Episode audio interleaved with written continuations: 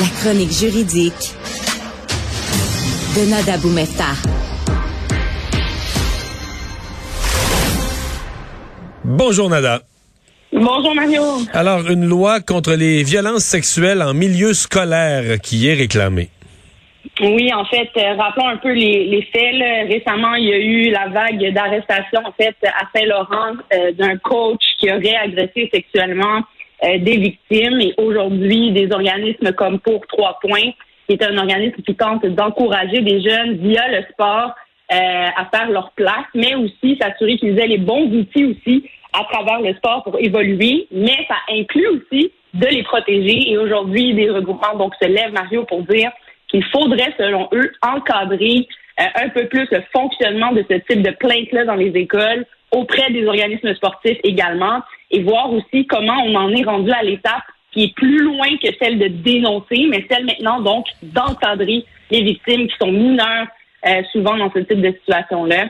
Alors on veut voir un peu comment on peut mieux les outiller, mieux les former, mais également former les professeurs et le, le, les gens finalement autour, Mario, de ces enfants-là qui les protègent et qui sont supposés être des visages d'autorité et euh, responsables de ces enfants-là. OK. Euh, les euh, qui réclame une, une telle loi? C'est le, le monde scolaire? C'est des parents? C'est...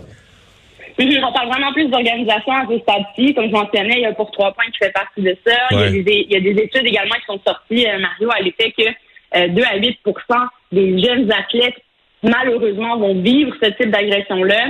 Et euh, encore une fois, ces circonstances sont quand même importantes parce qu'en ce moment, dans les écoles, on essaie de mettre en place, entre autres, des façons, par exemple, de protéger les jeunes contre l'intimidation, qui peut être vue comme des chefs criminels, les sextos, par exemple, tout ce qui est porno- pornographie juvénile, partage sur les réseaux. Mais là, on en est à une autre étape où on parle plus d'actes criminels, mais envers les mineurs. Et toute cette voie-là et ce non-dit aussi, Mario, hein, dans les écoles, de respecter les profs, respecter son coach aussi, qu'on voit probablement beaucoup plus souvent que ses parents.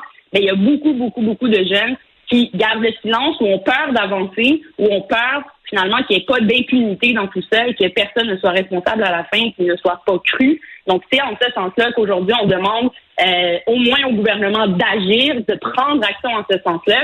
Mais je voulais rappeler qu'il existe quand même des lois criminelles. Évidemment, le code criminel interdit tout contact sexuel sur un mineur, malgré les règles qu'on avait déjà vues dans d'autres chroniques. Et on essaie plutôt de prévenir et de créer finalement une espèce de réglementation, de façon de procéder, Mario, dans les écoles ou auprès euh, des organismes sportifs. Malheureusement, on l'a vu aussi aux États-Unis avec la grosse histoire de Simone Biles, par exemple, en gymnastique. Ils en ont fait un, un, un, un documentaire pardon, sur Netflix. Ben, on en est là aussi au Québec. Là. C'est pas juste aux, États-Unis que ça existe. Et c'est là qu'on essaie de dénoncer, à tout moins agir, pour donner un encadrement à ces jeunes-là, leur permettre de dénoncer, mais d'être aussi suivis à travers tout ça et connaître leurs droits et le fonctionnement du système euh, judiciaire en ce sens-là. Et évidemment, toute une question de formation aussi des, professeurs, à mon avis, et du cadre finalement plus autoritaire autour de ces jeunes-là, comment on peut mieux les protéger. Notre ministre, lui, mentionne que via les nouveaux cours d'éthique, ce sera quelque chose qu'on va tenter de travailler, mais je pense qu'il faudrait voir au-delà de ça, peut-être même créer peut-être un cours de droit à cet âge-là ou au secondaire pour permettre aux jeunes de connaître un peu le fonctionnement de tout ça. Nada, euh, le procès de, le- du présumé auteur de l'attaque de la nuit de l'Halloween à Québec, euh, ben c'est maintenant fixé là, pour euh, le mois d'avril. Oui, alors c'est un dossier, rappelons-le, une histoire assez particulière aussi qui s'est passée. Donc à l'Halloween, en 2019, si je ne me trompe pas, l'individu, rappelons-le, s'était promené dans les rues de Québec habillé en samouraï avec un, un- une arme de la sorte et a tué deux individus, blessé d'autres gens. Et on en est à l'étape de la fixation de son procès et toute une question autour de sa responsabilité finalement euh, mentale euh, et soulevée dans cette affaire-là. On comprend qu'il y a déjà un premier expert qui devait ou a rendu son rapport euh, récemment et on verra par la suite quelle conclusion sera suivie ou non ou contestée de la part de la poursuite si jamais ils jugent qu'ils auraient un autre expert qui pourrait venir contredire ce que l'on mentionne. Mais je voulais en parler aujourd'hui à ma chronique, Mario, pour rappeler aux gens que c'est pas vrai que dès qu'on on commet des crimes aussi graves ou même voire fous, là, si on, on- dans l'imaginaire de l'être humain, euh, c'est pas automatiquement des gens qui sont déclarés non responsablement euh, criminels. non criminellement responsables, pardon, je voudrais dire plutôt. Mhm. mais et cette conclusion-là fait pas en sorte que ces personnes-là sont acquittées et s'en sortent dans, dans, le système comme si de rien n'était. Ils peuvent s'en sortir même avec des meurtres. C'est tout à fait faux de dire ça un verdict de non-responsabilité criminelle n'équivaut pas à un acquittement.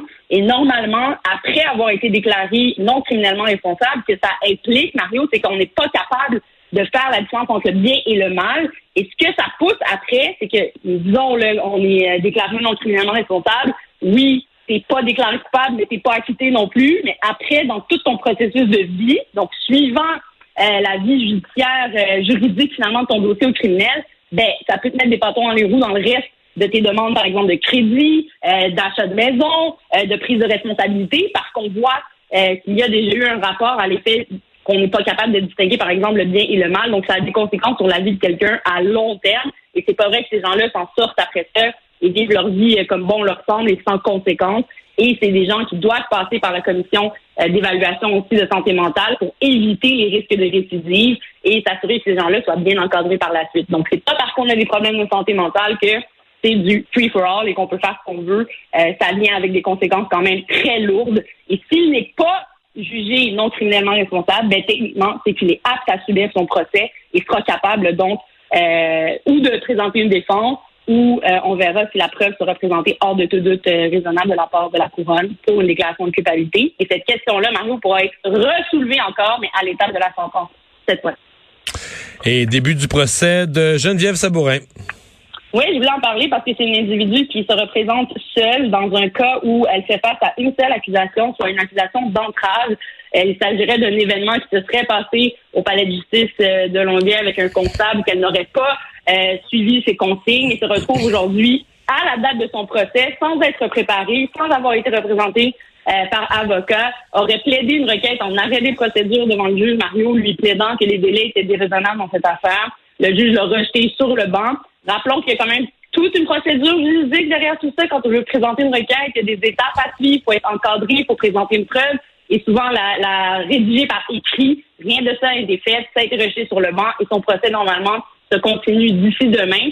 Les conséquences auxquelles elle fait face, c'est évident, ce sont des antécédents judiciaires et une possibilité de sentence si jamais euh, elle se voit finalement déclarée coupable de ces infractions-là. Je voulais en parler parce que même pour des choses où on pense qu'on a raison et qu'on est convaincu qu'on n'a rien fait, l'idéal, c'est d'être représenté par avocat pour bien suivre les règles du jeu. Parce que dans tout le scénario, ouais, c'est que dans tout le scénario, euh, même si tu as raison ou t'as, les, les, les, choses sont, les faits sont de ton bord, il faut qu'ils soient présentés à la cour d'une façon structurée et organisée là. Euh, Absolument, c'est, pas, c'est ça. On n'est pas dans une euh, une voie ouverte où on peut dire et faire ce qu'on veut. Il y a des règles à suivre, il y a des façons de présenter les choses.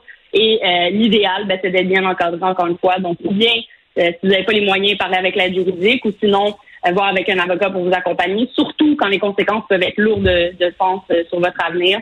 Alors, il y a des règles du jeu et il faut les appliquer et savoir bien les appliquer. Merci, Nada. À demain. Merci, Mario. À demain.